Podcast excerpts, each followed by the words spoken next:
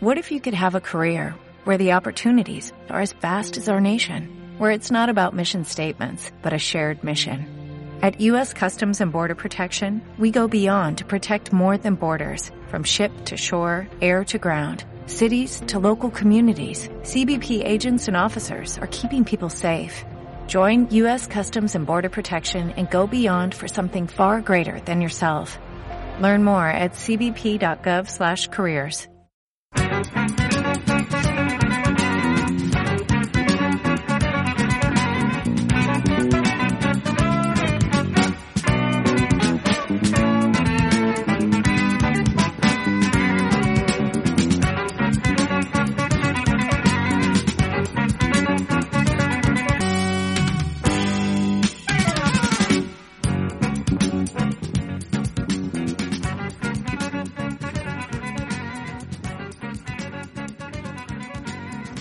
Hacer Pueblo, un programa de los centros andaluces. Desde aquí queremos dar voz a la cultura popular andaluza y a las luchas sociales de nuestra tierra como instrumento de liberación del pueblo trabajador andaluz. Hacer pueblo consciente y libre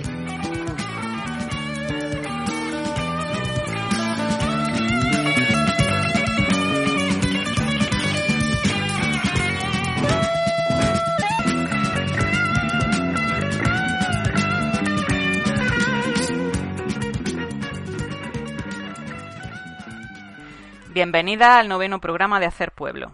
Esta vez eh, coordinamos desde el Centro Andaluz del Pueblo Blas Infante y os hablaremos Olaya Castro y Carlos Ríos.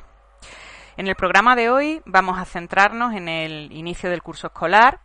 En un curso como este sabemos marcado por, por la pandemia mundial de coronavirus y por las jornadas de huelga y de protesta y la incertidumbre ante las escasas medidas que la Junta de Andalucía eh, ha tomado a lo largo de estos meses en previsión de, las dificultades que se van a presentar en este curso. Vamos a contar con los testimonios de madres, padres, alumnas y, profesionales del sector y este será el bloque principal de nuestro programa. Después de esto recordaremos al compañero asesinado Cipriano Martos, entrevistaremos al compañero Benito Valladares que nos hablará sobre el incendio de Almonaster y finalmente eh, acabaremos el programa con las agendas de los centros andaluces del pueblo. Os damos la bienvenida a este noveno programa de Hacer Pueblo. Esperamos que os guste.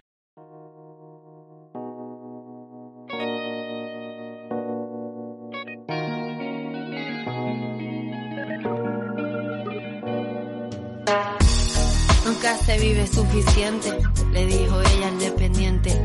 Nunca se vive para siempre y fue entonces urgente. Que no entiende el reflejo, no conoce al oponente.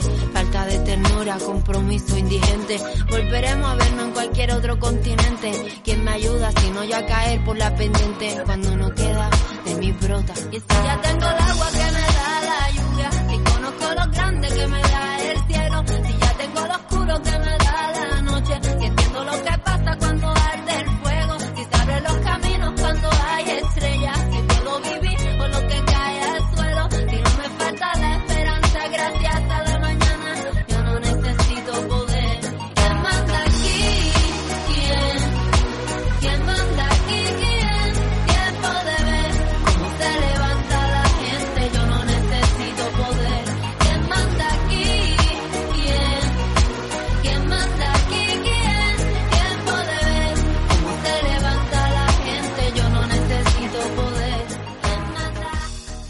Pues sí, vamos a empezar este número 9 de Hacer Pueblo hablando de educación. Desde el pasado mes de marzo, cuando empezamos con esto de la pandemia y los confinamientos, el eh, transcurrir de la vida en las aulas pues ha alterado profundamente. De hecho, se cerraron los centros educativos y eh, llegamos a septiembre pensando en qué iba a pasar en esta vuelta al aula. Lo cierto es que la Consejería de Educación parece que en todos estos meses no ha tenido mucho tiempo de pensar en medidas que proporcionaran seguridad a las madres, a los padres, a las trabajadoras del sector, al alumnado, o no han querido hacerlo.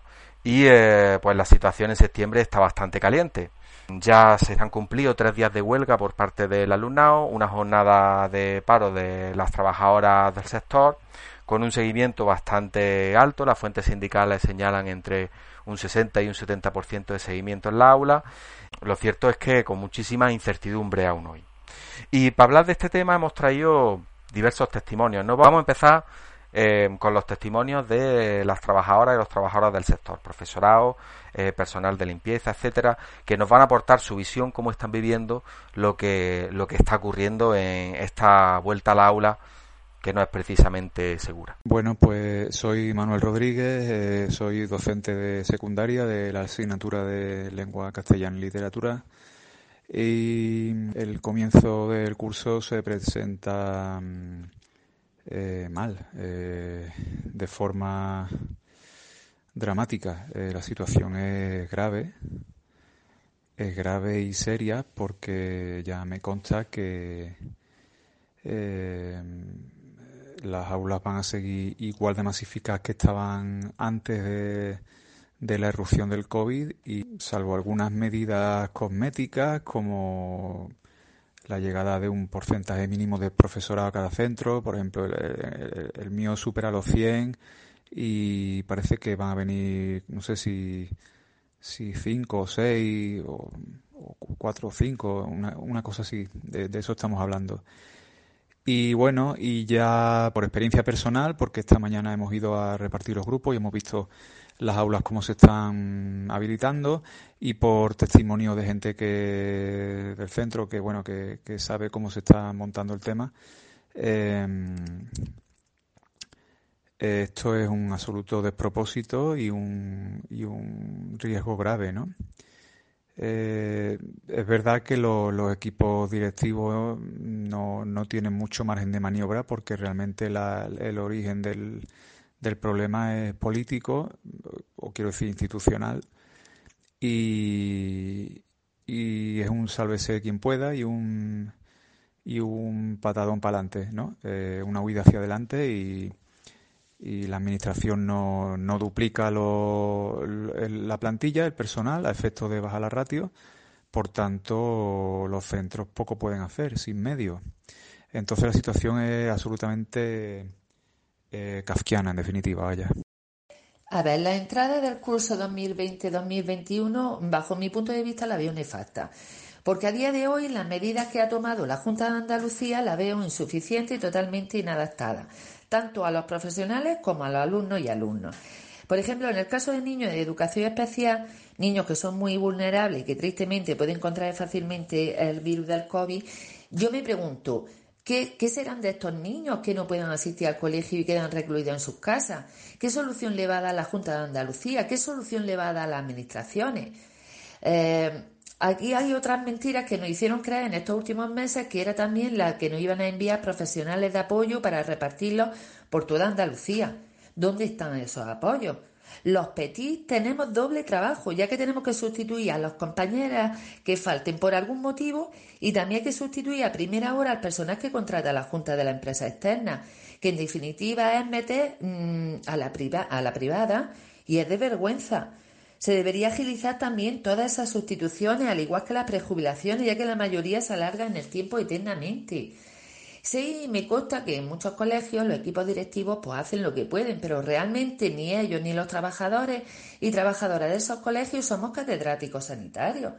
Leerme el protocolo una y mil veces para mí no es suficiente, ni estar en un equipo burbuja, ni guardar las medidas de seguridad, ni hacerme una prueba de risa de tipo test serológico para ver si tengo el COVID o no. Estoy harta de oír a los políticos cómo nos animan diciéndonos que nosotros podemos y que todo va a salir bien. No, señores, no todo va a salir bien porque la realidad es otra, la realidad es muy distinta. Nos estamos jugando nuestra salud y la de nuestros alumnos y alumnas. Y no todas esas deficiencias a las que me he referido, que son muchas más, ¿eh? se están dando ahora. Eso viene desde hace muchos años. Hasta que no cambie y haya una buena política educativa en Andalucía, seguiremos de más en peor. Soy José Caro, soy profesional de la limpieza del Instituto de Educación Secundaria Don José Jurado Espada, de una pequeña localidad de la Sierra Sur sevillana. Lo que no, no, ha, no ha sido remitido por parte de la Junta de Andalucía no es un protocolo, sino más bien un escrito sin ningún sentido ni sin ningún y sin ningún tipo de validez ni práctica ni teórica de ningún tipo. Es más bien un documento eh, elaborado por amigos sin ningún tipo de conocimiento sobre la causa en un bar a altas horas de la mañana, más que un protocolo de actuación ante una crisis sanitaria en los centros educativos. Y también destacar el abandono que sufrimos por parte de todas las instituciones, ya que eh, pese a un aparente apoyo inicial eh, en el cual parecía que íbamos a tener cierto apoyo, eh, más bien lo único que se está haciendo por parte de las instituciones, tanto políticas como, como educativas y sanitarias, es recortes de personal, medios económicos y medios materiales, poniendo yo en peligro tanto a mis compañeros de limpieza e higiene como al resto de la comunidad educativa y a las personas y al colectivo más vulnerable y más importante en este caso, que son los menores, eh, en la vuelta al colegio. Hola a todos y a todas. Mi nombre es Pilar Mesa Arroyo, soy profesora de secundaria de lengua castellana y literatura en el Instituto Emilio Muñoz de Cogollos Vega, aquí en la provincia de Granada. Eh, bueno, pues el profesorado en general y la familia, pues también eh, soy madre de, dos hijos que están en, uno en una escuela infantil y el otro en un colegio de primaria pues estamos indignados, indignadas, pues por lo que todos sabemos, ¿no? Eh, el año pasado tuvimos el estado de alarma, estuvimos confinados y confinadas y, y ahora pues se abrió todo, cosa que no ha pasado en otros países que estuvieron en condiciones similares a las nuestras, como por ejemplo Italia. Y, y yo creo que, bueno, con la excusa de la economía, del turismo y demás, pues no, no paramos de, tener casos, estamos, somos el, el peor eh, país de Europa en lo que a contagios de, de COVID-19 se refiere y entonces pues en ese contexto vamos a tener que empezar el, el curso escolar, con lo cual yo creo que la educación se ha visto damnificada por anteponer eh, pues intereses económicos y de, y de turismo y demás, ¿no? Debido a las características de, de la economía de nuestro país, cosa que, no ha pasado en ningún otro. Y luego, aparte de eso, pues lo que todos sabemos, que pues no se han tomado medidas en, educación eh, serias para, volver en condiciones seguras. ¿no? Entonces, eh, lo mínimo hubiese sido bajada de ratios, que ya se pedía desde hace tiempo, y aumento de aumento de profesorado y búsqueda de, lugares. Entonces, lo primero no se ha querido hacer porque cuesta dinero y lo segundo se podía haber hecho incluso sin, sin costar dinero, ¿no? Pues llegando a acuerdos con los, con los ayuntamientos de los, de los municipios, pero claro, había que haberlo organizado con tiempo. El curso escolar se sabía cuándo iba a empezar, se sabía la situación en la que estábamos desde hace mucho eh, desde el gobierno central también podían haber dado una directriz, establecer una, una ratio máxima incluso de 20 o idealmente de 15, de 15 alumnos y, hubiese podido mejorar eh, mucho la cosa y luego por supuesto desde las comunidades pues no lo van a hacer. Entonces vamos a empezar con ratios elevadísimas, eh, sin espacios buscados y, y mal, ¿no? Y luego en Andalucía Además, pues, pues eh, sacaron una instrucción a 3 de septiembre, que eso no afecta más a los de secundaria, por lo cual, pues, mm, en el último minuto, cuando ya los, los institutos, porque a partir del tercero de la ESO eh, ofrecen posibilidad de organizar semipresencialidad, pues lo han mandado a última hora y entonces tanto los equipos directivos como los docentes pues se han visto desbordados. En algunos se van a llevar a cabo estas medidas, en otros no y la autonomía de los centros que siempre está muy bien, pues a veces también va a dar lugar a, diferencias. Eh, bueno, yo también soy madre de dos hijos en una escuela infantil y otro está en un colegio de primaria. Y bueno, pues claro, también a esto nos da pie a comparar los protocolos que se han elaborado en unos centros y en otros y a que también pues estemos enfadados y enfadadas con los que no tienen la culpa, porque son los equipos directivos que son los que los que han tenido que lidiar con, lo que tenían. O sea, con lo que tenían, pues han tenido que elaborar esos protocolos y saben perfectamente que no son condiciones de seguridad. Y claro, pues, pues ya de acuerdo a, a los medios de cada uno, a las ideas de cada uno, pues han organizado distintas soluciones que también hacen que, haya diferencias entre distintos centros, que tampoco deberían, deberían ser, porque al final lo, lo malo es que, que, ningún centro va a poder asegurar esa, esa seguridad que sería ideal. ¿no? Y con este testimonio de una trabajadora del sector, pero también de, una madre, vamos a dar paso al resto de testimonios que traemos de alumnado, madres y padres a propósito de, lo que están viviendo, de algo que parece algo más que una responsabilidad, sino una, una especie de eh, intención eh, de preconcepción eh, que insiste en devaluar y en cargarse la educación pública andaluza. Hablan las madres, los padres y el alumnado de los centros. Hola, buenas, me llamo Julia y, os voy a contar cómo estamos viviendo nosotros en casa lo de la vuelta al cole. En este caso yo tengo una niña de, de 15 años que va a entrar a cuarto de la ESO y entonces pues desde la AMPA de nuestro instituto eh, nos mandan pues, una vez al mes por ahí durante todo este confinamiento nos están mandando mensajes por la plataforma, por el IPASEN y tal y bueno, pues ya está diciéndonos que, que iban a hablar, varias reuniones con la consejería, planteándole las cuestiones de nuestro centro, porque en nuestro caso, por lo menos, pues bueno, un centro que está masificado ya de por sí. Llevamos años ya pidiendo cambio y la consejería la verdad es que ni escucha ni, ni han querido atender nuestras peticiones. Incluso alguna vez nos hemos plantado también en la puerta porque, porque eso, porque había un montón de niños y ahora ya con la pandemia pues esto ya se pues sube exponencialmente ya está en un problema ya de ratio y de, y de, pues por la crisis de salud que tenemos que no solamente pues, le han dejado al centro más o menos que elijan cuáles son las directrices que tienen que llevar a cabo. Y ellos han puesto la entrada por un sitio la salida por otro que antes estaba cerrado ahora han abierto la valla y han hecho como un camino. Y eso es lo único que han hecho mm, por ahora que sepamos la verdad el centro pues está un poco enfadado y, y abandonado porque nuestros niños no tienen opciones. Así que imagino que, que, se hará de forma escalonada, que es lo que parece ser, porque por lo menos la entrada va a ser escalonada unos días. Mi hija, por ejemplo, entra el 18 y bueno, pues ya estando en cuarto, la verdad es que es mucha responsabilidad la que ellos tienen y, y no y nuestros políticos pues no están haciendo mucho por ayudar a los niños a la educación y dejar que el centro y que los profesores lo gestionen ellos solos me parece me parece la verdad pues eso. Una barbaridad.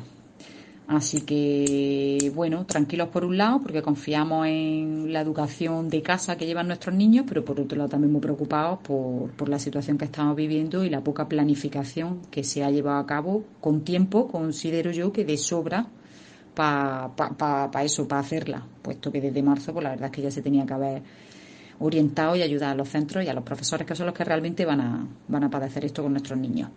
Esperamos que, que se progrese.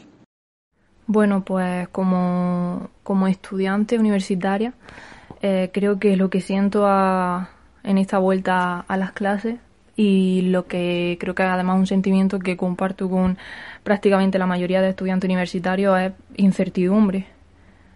Una incertidumbre por principalmente una total desinformación. No ha habido comunicación entre la universidad y, y el alumnado. A pocos días de empezar las clases aún hay facultades que no se han mencionado sobre cómo van a llevar el tema de la presencialidad en las clases. No sabemos si va a ser presencial, semipresencial, eh, toda online aún hay facultades que no se han mencionado. Eh, esto es una problemática bastante importante, sobre todo para los alumnos que no sean de, del sitio donde están estudiando. Además, otro tema importante sobre el que tampoco han, han comunicado nada es sobre el tema del transporte. ¿Cómo vamos a hacer para ir todas las mañanas desde nuestra casa hasta la universidad sin riesgo a contagiarnos? Porque antes íbamos hacinados en los autobuses. Entonces, no creo que no han tomado medidas al respecto y creo que, que vamos a volver a, a contagiarnos porque van a volver a subir los contagios porque es inevitable, no están haciendo nada, no están aportando ninguna solución. Yo este año eh, tengo hago cuarto y tengo mis prácticas y el TFG y la verdad es algo que me preocupa porque por lo menos el anterior curso no han sabido no han sabido guiar a los alumnos que estaban haciendo sus prácticas ni su TFG. Totalmente desinformados y, y aislados en sus casas sin saber muy bien qué hacer. Eh, yo no tengo ninguna solución porque sé que es un tema complicado, pero lo que sí tengo claro es que ha habido una gestión nefasta, eh, no solo aquí en la Universidad de Andalucía, sino en todo, en todo el Estado español. Buenos días, me llamo Antonio, eh, vivo en Cádiz y soy padre de un alumno de 16 años que va a entrar la próxima semana, se supone, al instituto, a las clases. Eh, en relación con este tema no tenemos ningún tipo de información hasta el momento sobre cómo va a ser el funcionamiento de las clases, la ratio de alumnos, el protocolo de actuación en caso de casos positivos en el centro o bien en la misma clase porque tenemos que tener en cuenta que, hay bastante tiempo en el que los alumnos estarán, estarán juntos en el patio, se supone, y puede haber un contagio que, afecte a chavales de diferentes clases. Tampoco sabemos si las clases van a ser semipresenciales, combinando la asistencia con las clases online, o si se le va a dar eh, preferencia a las clases presenciales. Yo creo que la Consejería de Salud y la de Educación, las competentes en estos temas, y es una impresión corroborada por todo mi ámbito cercano, ¿no? de padres, madres y profesores también, que actúan eh, sin ningún tipo de planificación, que la Consejería se ha visto completamente desbordada por, por este tema, porque también han antepuesto los intereses económicos o políticos a la salud de los andaluces y de las andaluzas y creo que es, que es una cosa bastante grave porque nos estamos jugando, como he dicho, la salud de todos nosotros.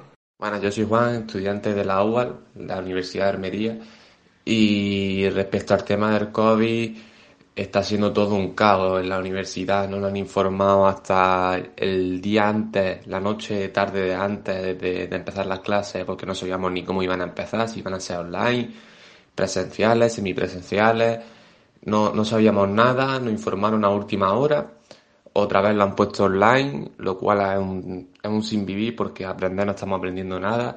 Está habiendo un caos tanto en el online como, como, lo como a la hora de volver a la normalidad, un caos exagerado. El sistema educativo está colapsado básicamente y para colmo la vuelta que nos quieren, nos quieren dar no, yo he visto las medidas que quieren proponer la, la universidad a través de la Junta y todo esto, y las medidas que hay no las veo, no las considero que puedan ser efectivas o que, porque ya se está demostrando en los colegios ahora mismo cómo está aumentando el número de brotes, de casos. Eh, lo veo una locura el volver y más de la manera que la quieren hacer sin, sin tendrán que contratar muchas más limpiadoras, lo cual es un exceso también de horas y de trabajo para ese colectivo y, no veo que haya las medidas necesarias aún para volver a, dar clase como tal. Como estudiante de, segundo de psicología en la Universidad de Almería, la verdad que, estoy bastante descontenta con, con, esta nueva normalidad y esta nueva vuelta a la aula, que básicamente está siendo totalmente improvisada. A una semana y ahora a cuatro o tres días de empezar las clases, todavía los alumnos no sabemos si van a ser presenciales, semipresenciales, mm, con aforo limitado.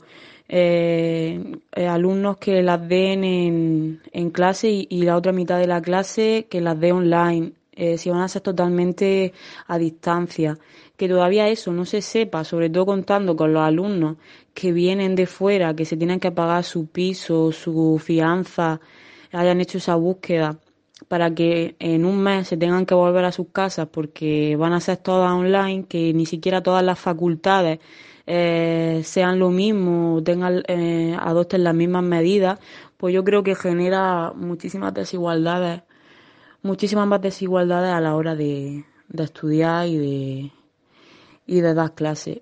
Y me, me preocupa sobre todo lo que viene siendo el pago de la matrícula, porque tú estás pagando por una matrícula para que te impartan clases presenciales, pero que luego, pues, ahora mismo no, no sabemos. Creo que deberían haber hecho un reajuste, un ajuste en esos precios.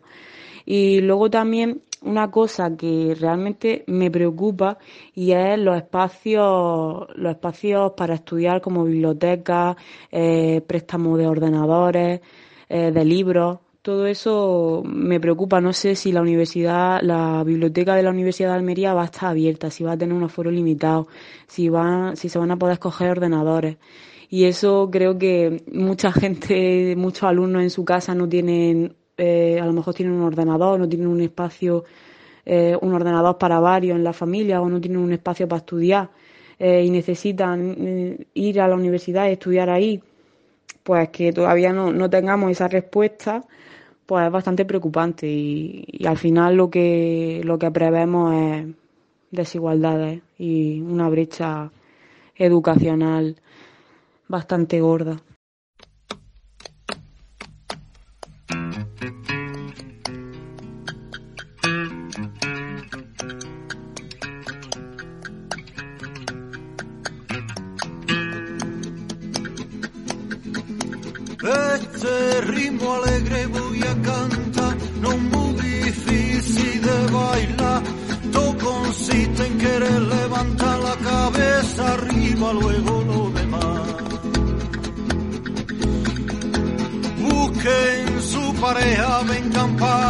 Cójanse del brazo y abránselo más. Bailadores no pierdan con papacito pa'lante, ninguno para atrás. Y a la calle, a la calle, ay qué bueno que ya no da el aire. A la calle, la calle, la calle, ay qué bueno que ya empieza el baile.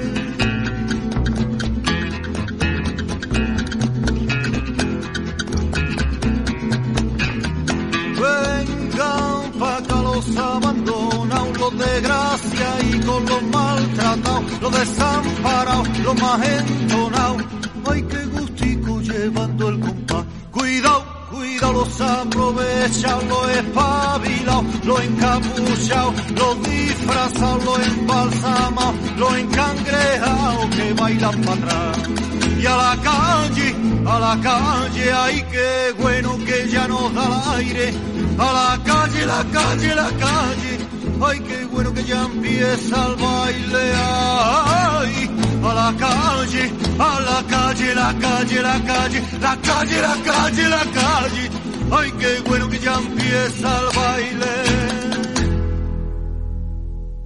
Y después de haber escuchado el testimonio de madres, trabajadoras del sector, alumnas, contándonos cuáles son sus reivindicaciones, sus incertidumbres, sus miedos ante este curso escolar que comienza con la amenaza del COVID-19 eh, y todo lo que, lo que conlleva, vamos a dedicar un espacio a recordar y homenajear al compañero Cipriano Marto Jiménez. Cipriano Marto Jiménez nació en Huetortájar y fue asesinado el 17 de septiembre de 1973. Por eso queríamos traerlo a, colación y, porque creemos que, su caso no debe olvidarse. Eh, fue víctima de la represión policial, como tantos otros, y, compañero de lucha. Y, creemos que es necesario y justo eh, rendirle este pequeño homenaje. Nos habla de él nuestro compañero Antonio del K. Blas Infante. Cipriano Marto Jiménez fue un obrero y sindicalista andaluz. Nació en Huetortaja el 9 de diciembre del año 42 y falleció en Reu, en Tarragona, un 17 de septiembre del año 73. Cipriano procedía de una familia de campesinos de pocos recursos y empezó a trabajar en el campo a los 11 años.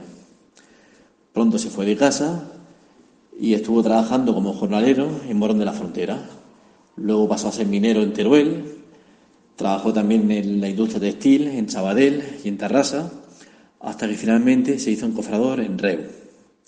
Cipriano perteneció a distintas asociaciones políticas, como el Partido Comunista de España, la Oposición Sindical Obrera o el Frente Revolucionario Antifascista y Patriota, el FRAP. En el año 73, eh, la Guardia Civil se presentó un día en su puesto de trabajo y lo detuvo por haber participado en un reparto de propaganda y por haber hecho pintada en Igualada. Ante esta detención y después de dos días de intensos interrogatorios y tortura en los que Cipriano aguantó sin delatar a nadie, el 27 de agosto la Guardia Civil le obligó a beber lo que se llama el cóctel de la verdad, que no es otra cosa que una combinación de eh, ácido sulfúrico y gasolina, similar a lo que es un cóctel Molotov. Ese mismo día, y ante su estado gravísimo, la Guardia Civil decidió llevarlo al hospital de San Juan de Reu para que fuera atendido por varios médicos. Cuando recuperó ligeramente su estado de salud, el 29 de agosto lo presentaron delante del juez, que no pudo tomar declaración debido a la gravedad de sus lesiones. El 17 de septiembre del año 73, 19 días más tarde, y con el aparato digestivo destruido, Cipriano murió por hemorragia interna, según consta en la partida de función de la época, entre terribles sufrimientos. Durante los 20 días que Martos pasó agonizando en el hospital, estuvo vigilado en todo momento por la Guardia Civil. Su madre y su hermano intentaron verlo, pero estos mismos agentes se lo impedían y ante la súplica de su madre, estos respondían con insultos y con patadas. Cipriano fue enterrado finalmente en secreto el 20 de septiembre del año 73 en la fosa de beneficencia del cementerio de Reus.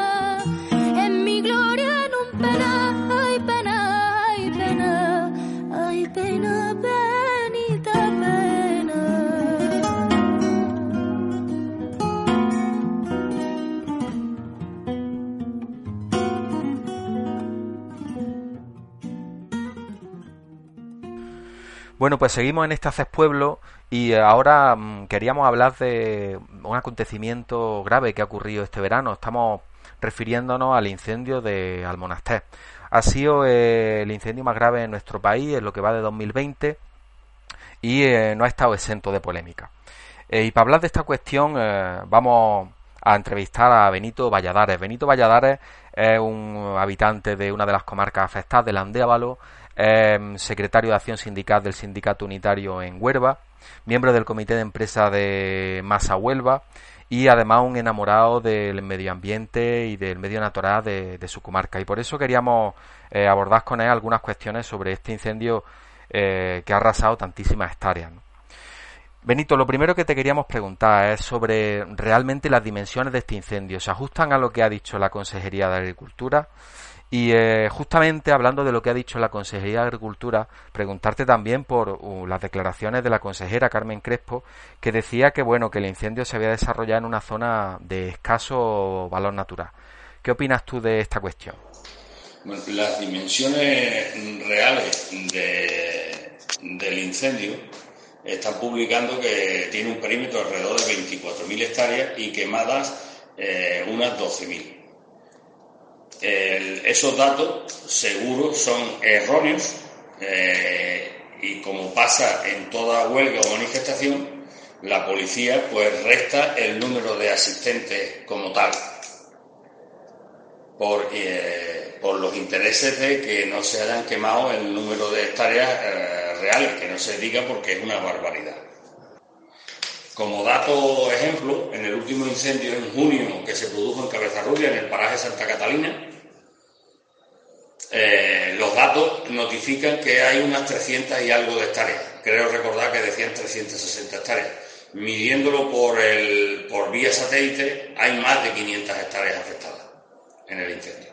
Sobre la manifestación de, la consejera Carmen Crespo, minusvalorando el, el valor ecológico medioambiental de, lo quemado, pues es, eh, es una, una barra basada.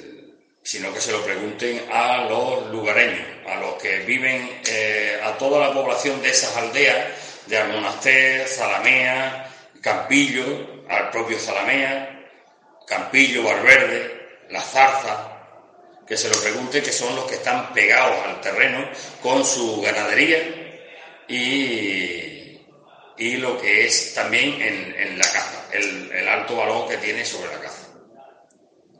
Eh, se han quemado un, montón de hectáreas de, de pastizal, matorral, que es comida para toda esta fauna, así como mm, mm, una inmensa extensión de terreno de pinares y de esas encinas centenarias.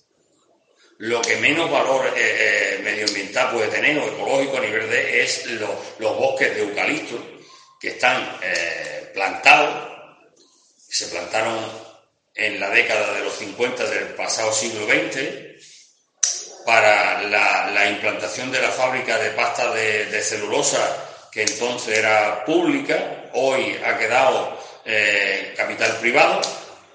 Y como capital privado pues lo que prima es la ganancia y el bosque, la tierra de donde sale la producción eh, no se cuida, no, no está prácticamente laboreada, labrada, ni a lo mejor tiene todos los cortafuegos que tiene que tener para acotar las dimensiones de posibles incendios y que no pase esto. Y con respecto a los daños en el ecosistema, en la fauna, en la flora de esas comarcas, eh, ¿qué es lo que nos puedes contar? Los, los daños son incalculables e inmensos. Con el, incendio, que solo se habla del incendio del monasterio, eh, el incendio parte en la, en la, comarca de la Sierra, término de Almonaster, pero eh, se expande y se va a Cuenca Minera y Andévalo. Afecta a las tres comarcas. Tres comarcas que con la merma de la actividad eh, minera, solo quedando ahora mismo agua teñida, pero eso no es, no es la panacea, pues evidentemente la gente se ha tenido que buscar la, la vida, subsistir con mm, las diversas actividades pegadas a la, tierra. Mm, ganadería, colmenas, actividad de, la, miel, eh, la caza, que la zona sí es eh, rica en, en, caza. Entonces, los daños, como vemos, son eh, inmensos. Porque ¿cómo van a subsistir esa, esas ganaderías de cerdo, eh, vaca, cabra, mm, oveja, en, las colmenas, esas abejas eh, se habrán, bueno, se, han quemado. Eh, hay explotaciones, colmeneros que tienen esas explotaciones. Con lo cual, esa economía mm, se, ha, se ha destruido. Y además, ya sabemos por experiencia lo que tarda eh, una zona quemada en volver a ser, eh, a ser eh, volver a ser otra vez terreno. Más cuando mm, se presentarán ahora las lluvias, el, escaso valor nutriente que tiene la tierra mm, se lo llevará posiblemente con lo escarpado que es el terreno las aguas de lluvia todavía quedará más pelado, con menos valor, con lo cual para que eh, vuelva a ser lo que era, mm, le va a costar bastante años, bastantes años. Mm, ¿De qué vivirán entonces esa, eh, esa gente pegada, esos, esos aldeanos o, o pueblerinos, ganaderos, agricultores, que llevan subsistiendo toda su vida de, esa actividad. Y te queríamos preguntar también sobre otra cuestión que em, además de mucho interés para los trabajadores del Infoca, y, digo trabajadores porque son abrumadoramente hombres, que es el protagonismo que en este tipo de casos, que aquí ha ocurrido también en el incendio de Almonaster, se le da y se le regala a la unidad militar de emergencia española. Eh, te queríamos preguntar realmente, eh, según tu opinión, cuál es eh, el papel y, la función de, la UME, cuál ha sido en, este incendio. Como, siempre, se intenta premiar a los que, probablemente menos hayan, participado. No es que no haya sido importante su aportación, que seguro que lo ha sido, pero lo sobrevaloramos, menospreciando la labor de, mm, de todos los medios eh, humanos eh, y mecanizados de que dispone el Infoca. Así como tampoco se, se publicita la labor de particularidades, eh, particulares. Perdón.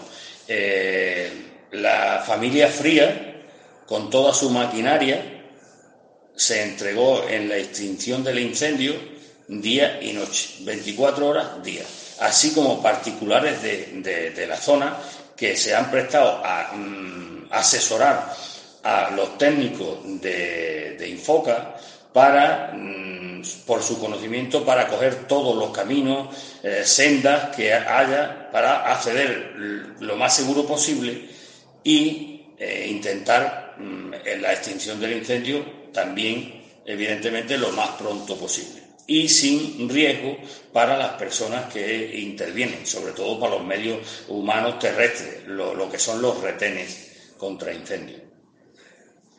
Esto lo sabemos la, gente que vivimos en, en, la zona, en las zonas rurales, porque en los medios de comunicación públicos, como es Canal Sur de la Junta de Andalucía, pues lo único que se viene a destacar es la labor de, de la unidad militar del ejército español pero todos los medios con los que se han contado, pues no, no, se, no se les da el valor que realmente tienen y que son los que eh, en un 90% han extinguido eh, el incendio. Y ya que nos hablas de medios, queríamos preguntarte, ¿crees que la utilización de los medios eh, para sofocar este, este incendio ha sido correcta? ¿Ha habido alguna cosa que se pueda mejorar? Mi opinión, mm, habiéndome, habiendo nacido, habiéndome criado en la, en la comarca de Landeros y habiendo vivido muchos incendios, que antes se apagaban eh, con medios mucho más precarios, hoy en día Infoca tiene unos medios eh, exagerados, buenísimos y además abundantes. Creo que las actuaciones, la organización de, cómo distribuir esos medios, pues no es la más correcta porque un incendio se apaga en las primeras horas, en las primeras horas desde que se declara. Y como hay vigilantes que mm, ven el incendio en los primeros minutos, en vez de dosificar con uno, dos o tres helicópteros, al principio, las avionetas con, el retardante, lo que debemos es, eh, entiendo que lo primero es, en las primeras horas, acometer con los máximos medios posibles, sobre todo aéreos, que son los que apagan el fuego con el agua, que es inundándolo, que no avance, porque en las primeras horas es donde menos avanza el incendio, porque tiene un perímetro muy corto, muy pequeño, y es donde más pronto se, liquida. Una vez que él coge eh, poder calorífico, y, se extiende, eh, su área se extiende, el perímetro se ensancha, es mucho más difícil apagar. Y, ya para terminar, Benito, eh, ¿cómo valoras tú los planes que se han adelantado ya desde la Consejería de Agricultura y Desarrollo Sostenible mm, a propósito de la recuperación y regeneración de, las comarcas afectadas? ¿Qué nos puedes decir con respecto a eso? Los planes de los que hablan eh, en ningún momento se van a adecuar a las necesidades eh, de, la población, eh, de la población, local. Solo se utiliza publicidad y marketing. Se quedará en agua de borraja. Eh, no se hará prácticamente nada, como ya pasó con el incendio de Berrocal de hace 16 años, 34.000 hectáreas, o el incendio de, Moguer de hace 3 años. Cuatro actuaciones que se venden en los medios de comunicación como si fueran la panacea de la recuperación de la zona, pero que no servirá de nada. De hecho, hoy mm, esa zona, Berrocal, Moguer, esos son eh, mm, personas que se sienten abandonadas, población abandonada por la administración porque no se le han dado eh, planes adecuados a sus necesidades de sus explotaciones ganaderas, agrarias, y, demás, la actividad económica eh, que tiene. Por lo cual, mm, solo es eh, marketing y publicidad. No, no es nada, nada serio. Muy bien, Benito, pues muchas gracias. Muchas gracias por prestar tu testimonio y, tus reflexiones sobre lo acontecido en el incendio de Almonasté. Desde el Cabla Infante de Granada, darle un fuerte abrazo y mandar toda nuestra solidaridad y nuestra comprensión a la gente de Almonasté y de las comarcas del Andévalo, de la cuenca minera, del condado de Huerva que han sufrido este enorme incendio. Seguiremos pendientes de, de lo que allí ocurre.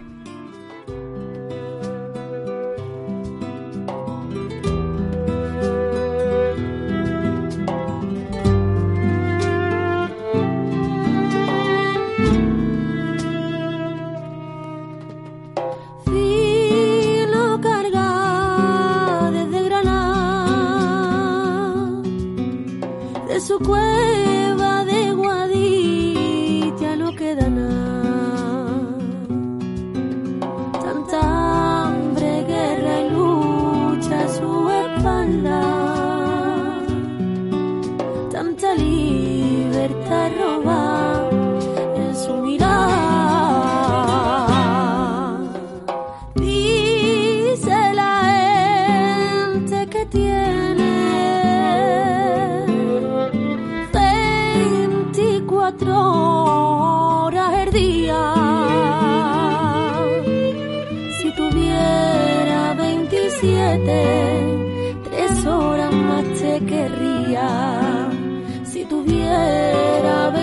27, tres más te querría.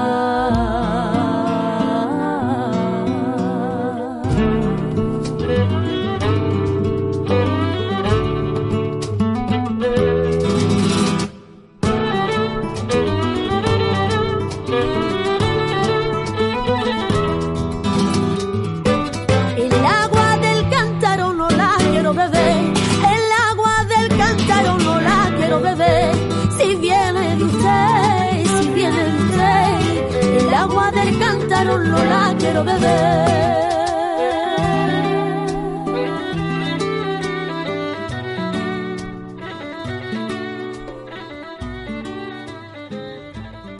Os dejamos ahora con la agenda de los centros andaluces del pueblo de Huelva y de Almería.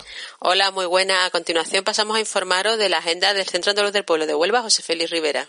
Después del parón obligado por la pandemia del COVID-19, nuestra compañía de teatro empieza a calentar motores reanudando los ensayos, pues a partir de enero volveremos a representar los fusiles de la Madre Carrá. Además, estamos preparando otra obra de, de teatro en la que informaremos de las próximas agendas. También este mes comenzamos un nuevo ciclo del Seminario Permanente de Blas Infante, centrado en esta ocasión en la obra La dictadura pedagógica, que será impartida por los compañeros David y Miguel. También el Centro Andaluz José Félix Rivera de Huelva va a empezar una campaña por la municipalización de los servicios básicos aquí en Huelva. Pues nada, un saludo desde Huelva. Hola a todas y a todos.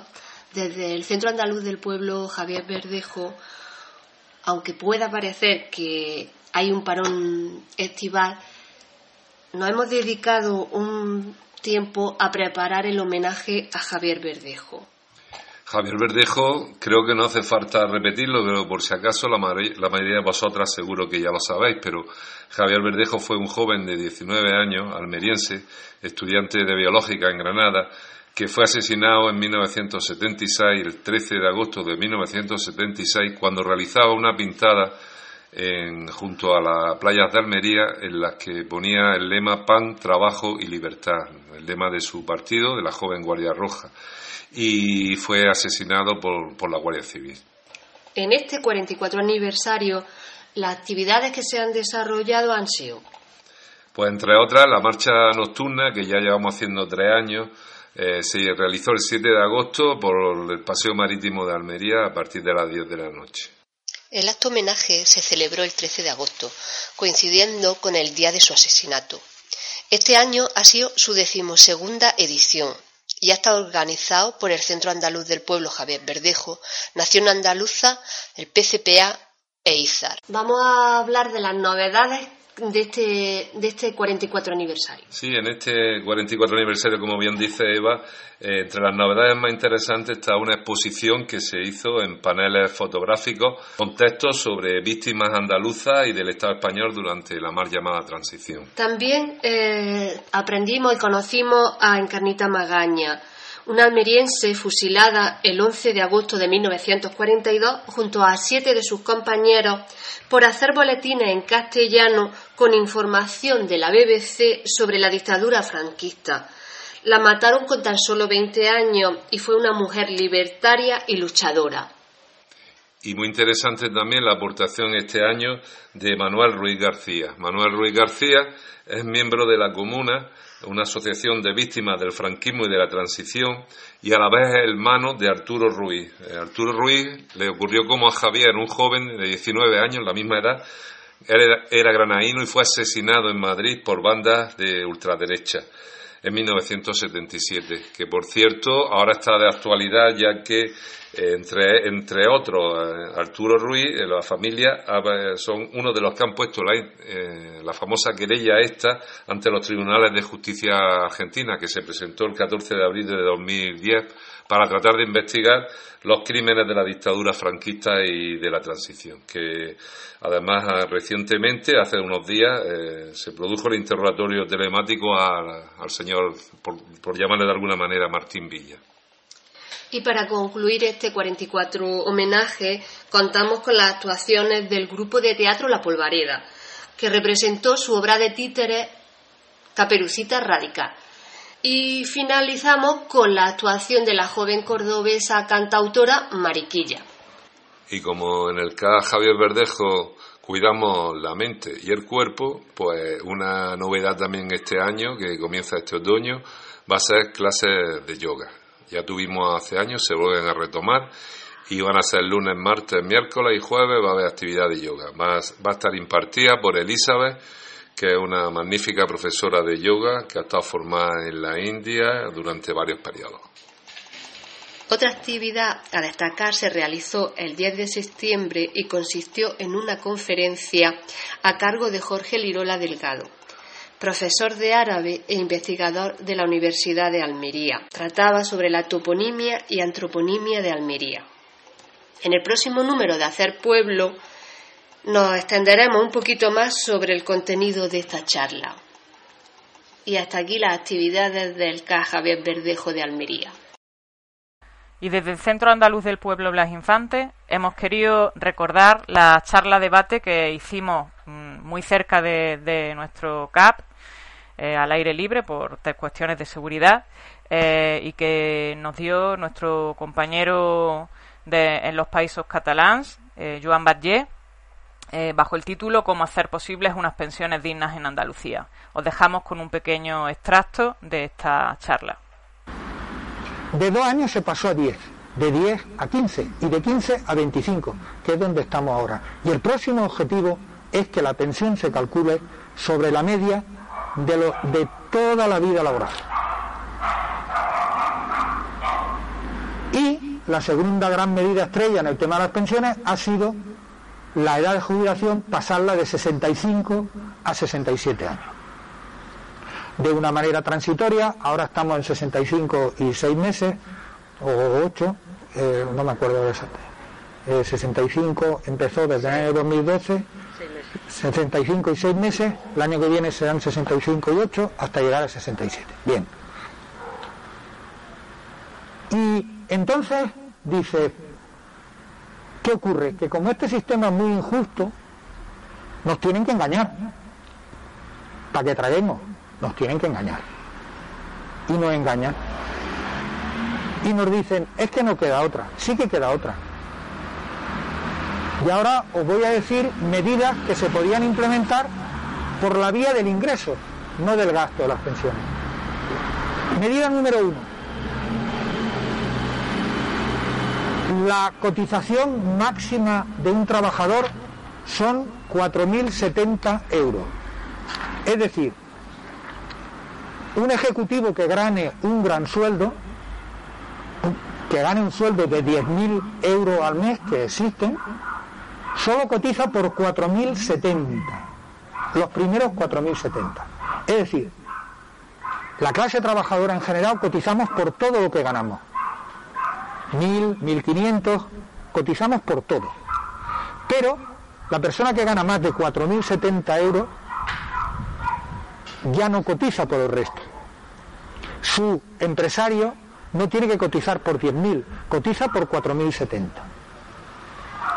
Por lo tanto, que se cotice por lo que realmente ganan las personas. Si un señor gana 6.000 euros al mes, que coticen por 6.000 euros. Ya tenemos una medida que genera ingresos. Si hay menos ingresos, luego hay menos pensiones. Pero la realidad es que tanto que nos dicen que somos la economía subsidiada, resulta que de media estamos cobrando 106 euros menos que en el resto del Estado. Como sabéis, la andaluza y los andaluces representamos el 17, casi el 18% de la población del Estado español. Bueno, pues el número de pensionistas no llega al 15%. Es decir, estamos por debajo de la media de la población que representamos. Por lo tanto, eh, tenemos menos pensionistas que los que nos corresponderían por el porcentaje de población que tenemos. Hombre, pues tan subsidiados no estamos. Pero vamos a seguir. La andaluza y los andaluces cobramos 12.300 millones de euros en pensiones al año. El conjunto del Estado son 144.000 millones. Es decir, no llega ni al 9% lo que cobramos las andaluzas y los andaluces del total del volumen de las pensiones del Estado español. Es decir, estamos en la mitad de lo que corresponde a población. Somos el 18% de la población y en cambio representamos el 9% del total del importe de pensiones de todo el Estado. Claro, esto, eh, esto tiene otra, una lectura, ¿no? Evidentemente que no somos tan subsidiados, pero también tiene la lectura de que, de que una república andaluza es viable. Y con esto nos despedimos. Esperamos que os haya gustado el programa número 9 de Hacer Pueblo.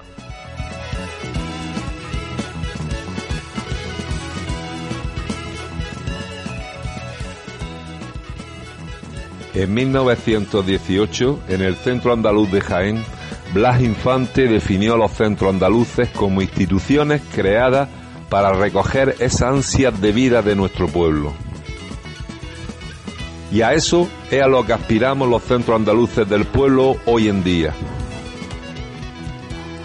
Esperamos que el programa de hoy haya sido de vuestro interés. El mes que viene seguiremos entre todas y todos haciendo pueblo. Salud y viva Andalucía libre.